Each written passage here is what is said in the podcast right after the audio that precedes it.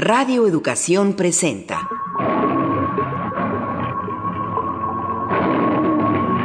Imaginarios sonoros.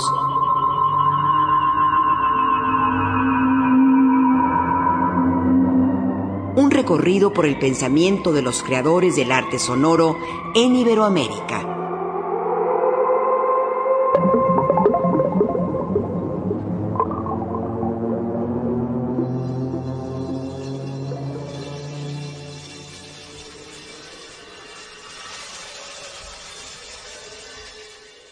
Bienvenidos de nuevo a este espacio radiofónico dedicado al arte sonoro. La semana pasada escuchamos la primera parte de la entrevista con uno de los más importantes creadores del arte sonoro en Iberoamérica, Julio Estrada.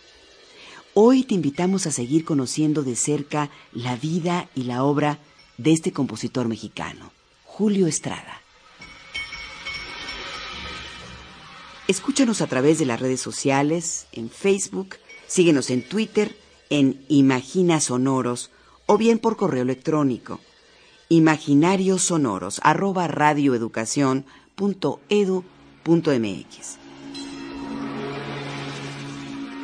Desde los años 70, Julio Estrada ha sido profesor de la Escuela Nacional de Música y también titular del Laboratorio de Creación Musical La Cremus. Es miembro del Instituto de Investigaciones Estéticas de la UNAM donde es responsable de los proyectos Música, Matemáticas e Informática, Archivo de Músicos Disidentes Mexicanos y la Música de México. Julio Estrada cuenta con un doctorado en musicología por la Universidad de Estrasburgo, Francia. Como parte de su desarrollo profesional, ha impartido y diseñado importantes actividades como el Darmstadt 1984, 1992, 1998.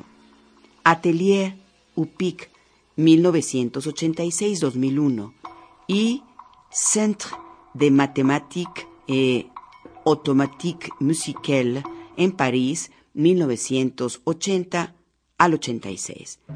Por todos estos méritos académicos, Francia lo condecoró con la Orden de las Artes y las Letras en 1981 y 1986. Julio Estrada es autor de un centenar de ensayos, varios traducidos a siete idiomas, autor de cuatro libros, el más reciente, Canto Roto, Silvestre Revueltas. Su trayectoria artística lo ha llevado a diversos procesos creativos, como la obra Simultáneas a tres, con tres violonchelos, creación radiofónica en vivo realizada en el 2004, itinerarios del sonido para crear la obra Búsica, para voz y violonchelo, donde evoca los atentados del 11 de marzo del 2004 en la estación de Atocha, en Madrid. En el 2006, el Donaueschinger Musitage le encarga Quotidianus, Polvo Eres creación en vivo que estrena con su voz y el Arditi String Quarter. En el 2012, crea Bajo el Volcán, a la memoria de su amigo y colega Stefano Scodanipio, con el grupo de ocho contrabajistas Ludus Gravis, cuyo estreno se presenta en la reseña de Nueva Música en Macerata, Italia. Imaginarios Sonoros está en las redes sociales. Facebook, Imaginarios Sonoros. Twitter, arroba Imagina Sonoros. Información, arte sonoro, artistas sonoros y tu participación. Únete a nuestra comunidad.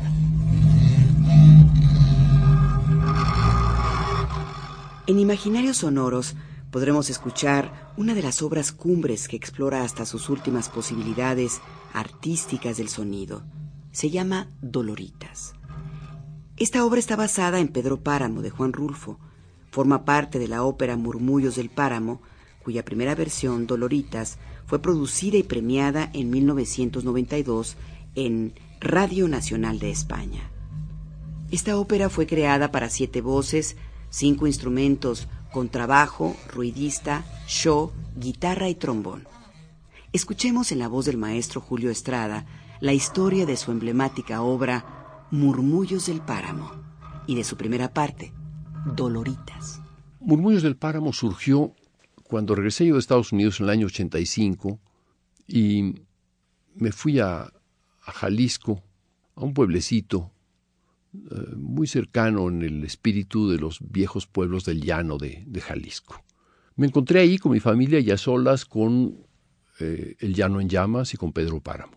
Y al leer eh, con cuidado, tranquilo, sin prisas, cada uno de estos libros, no pude pasar de una página a la otra sin hacer un subrayado sobre las citas que Rulfo hacía o las menciones que hacía sobre el sonido, sobre cómo suenan las cosas, sobre cómo suena el lenguaje, sobre cómo suena la música, sobre cómo suena el ambiente, sobre eh, cómo suena la muerte. Y al cabo de eso escribí un libro que se llama El sonido en Rulfo, y al, el día en que se publicó este libro, me encontré en una librería, el juglar, muy cerca de la casa donde vivía Rulfo, y encontré que una de las calles se llamaba Abundio Martínez. Resultaba que Abundio Martínez, que es un personaje de la novela, el mudo y el sordo en la novela, y era el compositor del hidalguense. Entonces, llevé tal sorpresa que me di cuenta que Rulfo, junto con esto, me encontré también con que ese mismo día, en la Feria del Libro, había la publicación de unos estudios para guitarra de una Doloritas Páramo, es decir, la madre de Juan Preciado. Me pareció tan novedosa la información que hice una reflexión larga sobre esto y entendí que Rulfo sitúa en el inframundo a un compositor hidalguense campesino llamado eh, Abundio Martínez y lo coloca como sordo y como mudo. El castigo en Grecia es quedarse ciego, pero el castigo campesino es sordo y mudo, en Rulfo. Una nueva forma de mitología. Mientras que Doloritas es una compositora de Morelia, hay una investigación sobre este caso, y era hija de un compositor local, Manuel Páramo, que a su vez ella era cantante y tocaba la guitarra. Muy probablemente Rulfo encontró en sus viajes a los cementerios, era un gran conocedor de cementerios y conocía el país por todas partes, encontró alguna tumba que decía aquí yace Doloritas Páramo, cantante y guitarrista.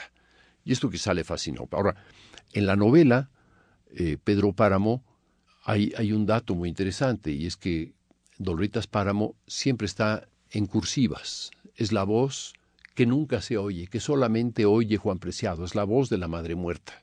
Luego entonces Rulfo pone al campesino sordo y mudo y a la madre muerta en la voz y en la memoria de un cadáver.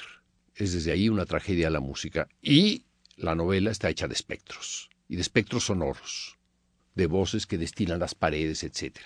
Entonces me pareció que esto, a partir de ahí dije, este es un proyecto de ópera, y viendo que todo el mundo estaba un poco haciéndolo, haciéndole la, la barba a algunos escritores eh, con aculteros, con óperas y operitas eh, triviales y tontas, dije, bueno, aquí hay una ópera que representa a una sociedad engañada. Y es una ópera basada en este extraordinario escritor que es Juan Rulfo.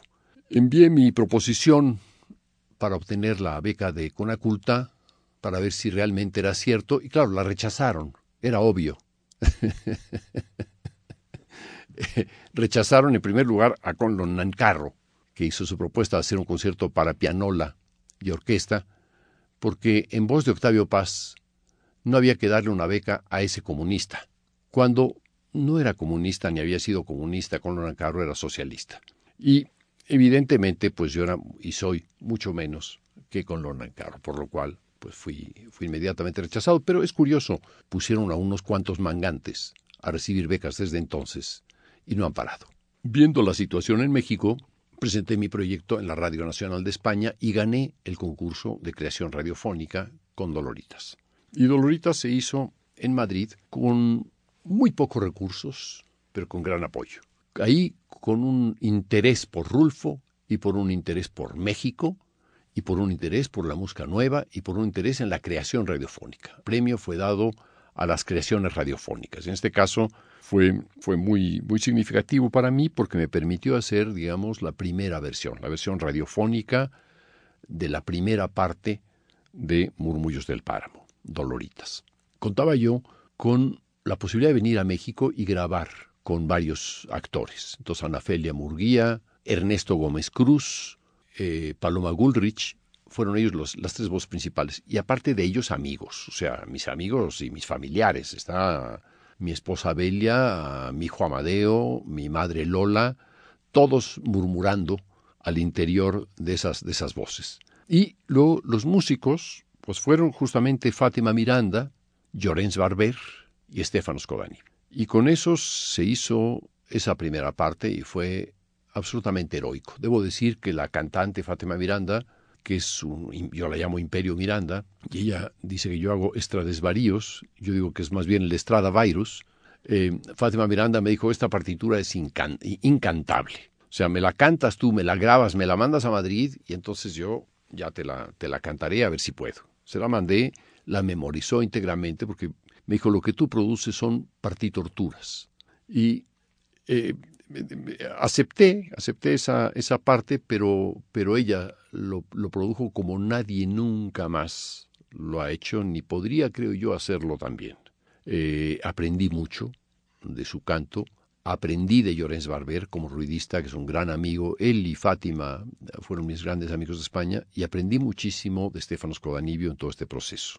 Y los sonidos de Murmullos del Páramo están grabados en el llano de Jalisco, es decir, están grabados en San Gabriel. Hasta insectos grabé. Hay burritos, hay caballos, hay, una escena de un caballo corriendo, eso está grabado con un señor que pasaba con un caballo, le dije, toma usted mi grabadora, no se la lleve, dele un paseo y grabe al caballo corriendo. Y fue maravilloso, maravilloso. Eh, conocí perfectamente a través de eso el, el, llano, la hacienda de los Rulfo, Tuscacuesco, que era el nombre anterior a Comala, que está muy cerca del llano en San Gabriel, o sea, de San Gabriel, y eh, otras partes de, los sonidos ambientales están grabados en Xochicalco, cerca de mi casa. Todo ello grabado por mí, no hay, no hay casi eh, sonidos pregrabados, excepto unos pocos que eh, nos ayudó la, la Radio Nacional de España y otros sonidos de un ruidista magnífico llamado Mingo, que trabajaba en Radio 2 eh, una persona que decía, quiero una carreta. ¿Y cómo quieres la carreta? Pues que, que rechine y que se oiga tal, desvencijada. Muy bien. Y tenía enseguida la carreta, no, un poquito más seca, con más polvo, y enseguida lo hacía con más polvo. Eso era maravilloso, porque se ha perdido eh, esta, esta gran profesión de ruidista. Creo que, creo que es una, una, una actividad muy digna de recobrarse y de la cual uno, uno debe de aprender mucho. En México quiero, quiero recordar el, nombre excelso de Gustavo Gavira, Gonzalo Gavira, quien hizo los sonidos ambientales de la mayor parte de las películas e incluso los del exorcista. Con una creatividad extraordinaria se llevó de calle a todos los sonorizadores japoneses, estadounidenses, canadienses, etcétera, que no pudieron con la creatividad de este hombre, que era capaz de, para representar el, el torzón del cuello de la personaje, de utilizar su peine y pasarlo delante de los dientes y crear con ello algo que nadie había imaginado. eso es creatividad. Y de ahí volvería yo a hablar de eso que puede tener el arte sonoro o la creatividad musical en América Latina. Imaginarios Sonoros. Facebook, Imaginarios Sonoros. Twitter, arroba Imagina Sonoros. Para escuchar Doloritas, ¿qué mejor guía que contar con el acompañamiento del maestro Julio Estrada? Dejemos que su creador nos aproxime al conocimiento y disfrute de Doloritas. Doloritas tiene tres niveles, y esto es importante. Escuchar a ciegas es uno de los ejercicios más importantes que nos permite la radio. Quizá la radio nos ha enseñado a todos a escuchar sin ver. En la creación radiofónica, la creación musical radiofónica, el ejercicio es muy interesante porque participan, y en este caso en Doloritas ocurre, las voces de las personas. En Doloritas tengo las voces de los actores. Eh, cada uno de los actores eh, hace varios personajes. La versatilidad, por ejemplo, de Ana Ofelia Murguía era extraordinaria, hizo Doña Eduviges y otros personajes. Eh, por otra parte están aparte de ese nivel de la voz y de los textos que están guiando la idea de la novela, de la primera parte de la novela, están los sonidos del ambiente. Eh, volviendo a mi libro El sonido en Rulfo, cuya segunda versión se llama El ruido ese, que viene acompañado justamente de el disco compacto Doloritas y algunos otros ejemplos para ilustrar. El sonido en Rulfo hablo de los sonidos del ambiente. Rulfo describe de maneras muy precisas y también muy creativas las presencias sonoras en todo el ambiente. Hay una frase de él que me fascina, que dice los ladridos encarrerados de los perros, que estaban siguiendo a unos caballos que entran al, pueblo. En Rulfo hay desde esta imagen muy creativa hasta describirnos como alguien mata una cucaracha, como el ruido cuando estalla la cucaracha.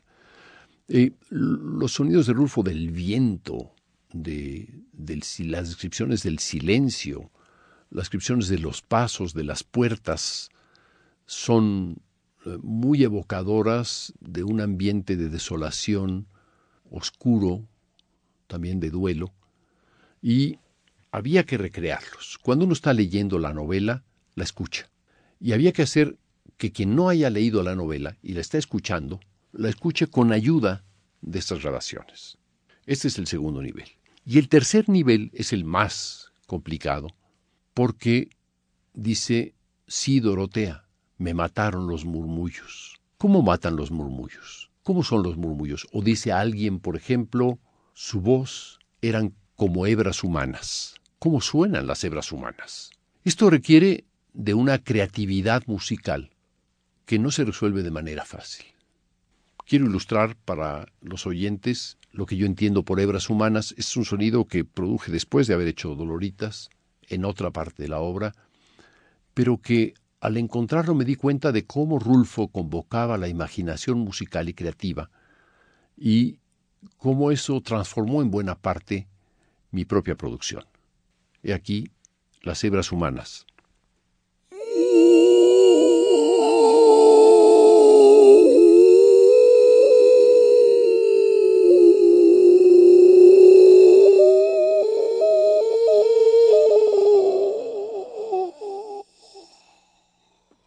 Quien escuche esta voz podrá percatarse de que no es una, sino son dos o tres, y que justamente las ideas fijas sobre lo que puede y debe ser la voz se rompen cuando la exigencia creativa lo exige. Esos son los sonidos que no describe Rulfo, más que con palabras, pero que como músico había que dar una respuesta, había que crear esos sonidos.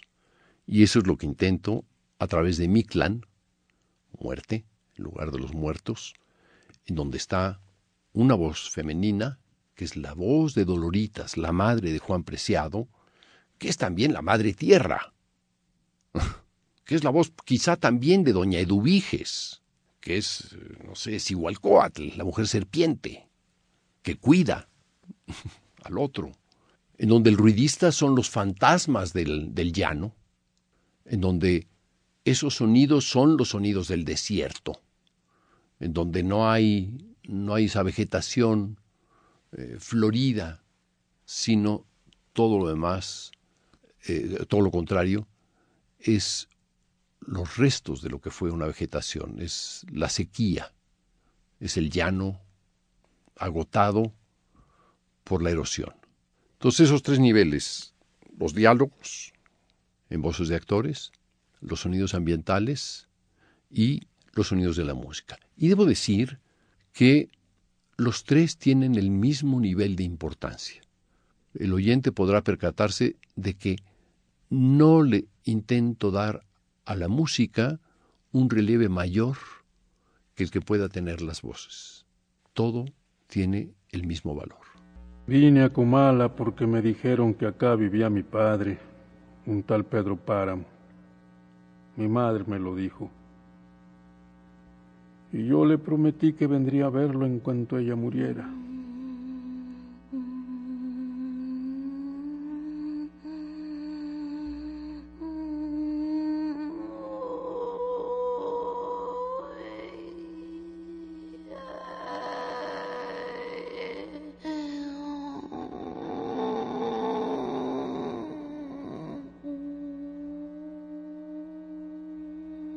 De tanto decírselo se lo seguí diciendo aún después de que a mis manos les costó trabajo zafarse de sus manos muertas. Así lo haré, madre. Pero no pensé cumplir mi promesa, hasta que ahora pronto comencé a llenarme de sueños, a darle vuelo a las ilusiones. Y de este modo se me fue formando un mundo alrededor de la esperanza que era aquel señor llamado Pedro Páramo, el marido de mi madre. Por eso vine a Comala.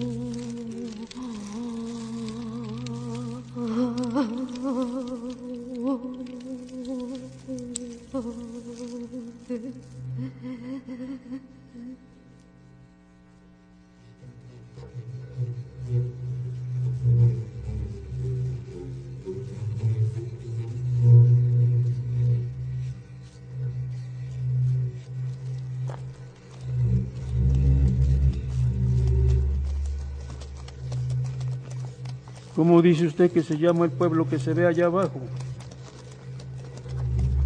Comala, señor. ¿Y por qué se ve esto tan triste?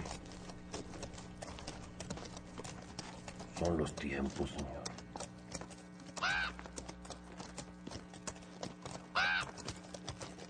¿Y a qué va usted a Comala? Voy a ver a mi padre.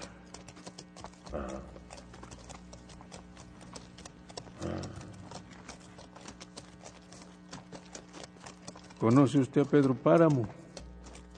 ¿Quién es? Un rencor vivo.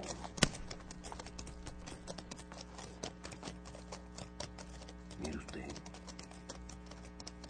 Ve aquella loma que parece vejiga de puerco. Ve la ceja de aquel cerro. Ve la otra que no se ve de lo lejos que está. Eso es la media luna la tierra que se puede abarcar con la mirada. Y es de él todo ese terrenal.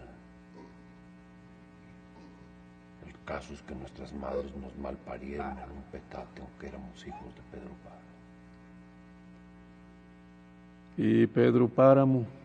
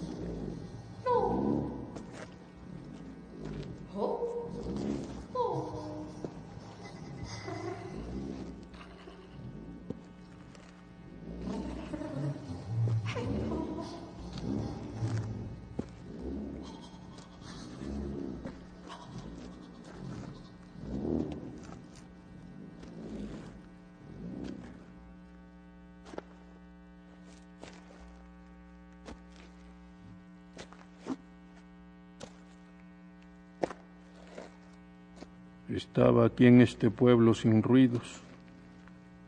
Oía mis pisadas huecas, repitiendo su sonido en el eco de las paredes teñidas por el sol del atardecer.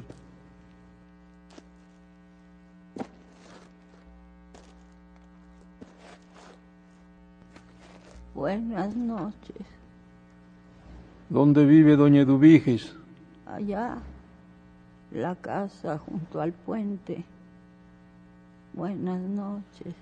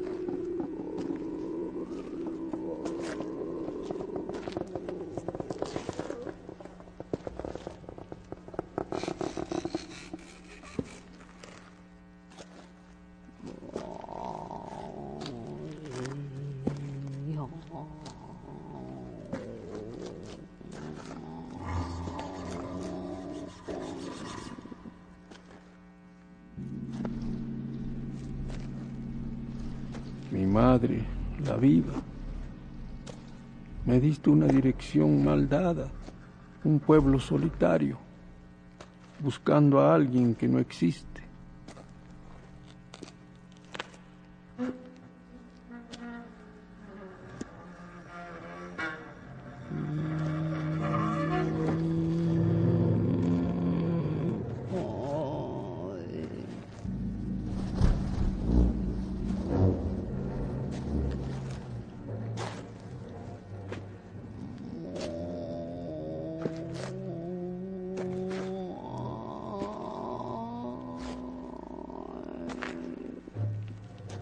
¿Dónde podré encontrar alojamiento? Busque a doña Dubiges, si es que todavía vive.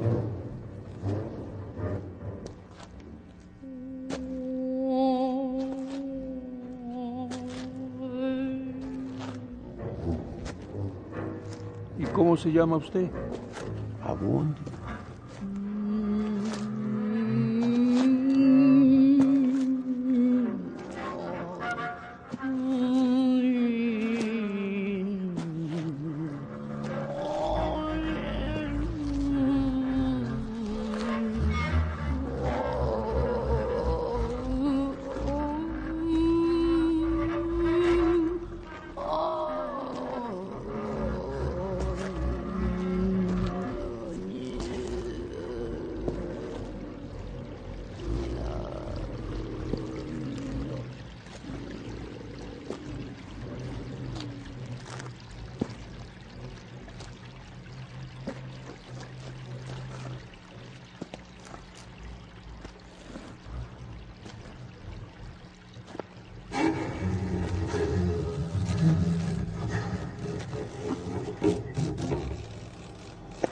Toqué la puerta, pero en falso.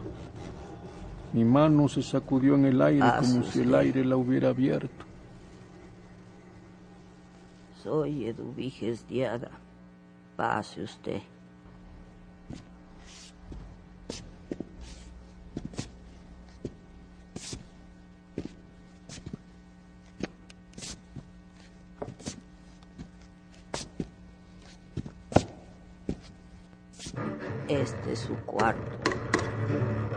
Aquí no hay donde acostarse. No se preocupe. Ha de venir cansado y el sueño es muy buen colchón. La madre de usted no me avisó sino hasta ahora. Mi madre. Mi madre ya murió. Entonces esa fue la causa de que su voz se oyera tan débil.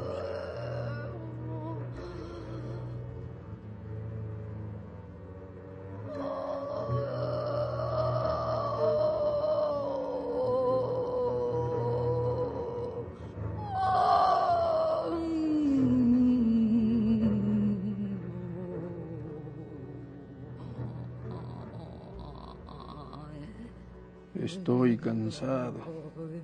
Ven a tomar algún bocado. Algo de algo. Iré. Iré después. De esta manera terminan las dos emisiones de Imaginarios Sonoros dedicadas al maestro Julio Estrada. Si ustedes gustan escuchar la obra completa de Doloritas, la podrán encontrar en el podcast del micrositio de Imaginarios Sonoros de Radio Educación. De la misma manera, si les interesa volver a escuchar este programa, podrán encontrarlo en nuestra página www.radioeducacion.edu.mx. Los esperamos la siguiente semana para dejarnos envolver por la creación de un nuevo artista sonoro y su obra. Radio Educación presentó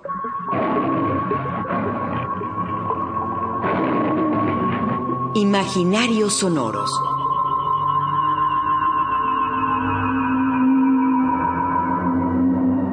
Un recorrido por el pensamiento de los creadores del arte sonoro en Iberoamérica.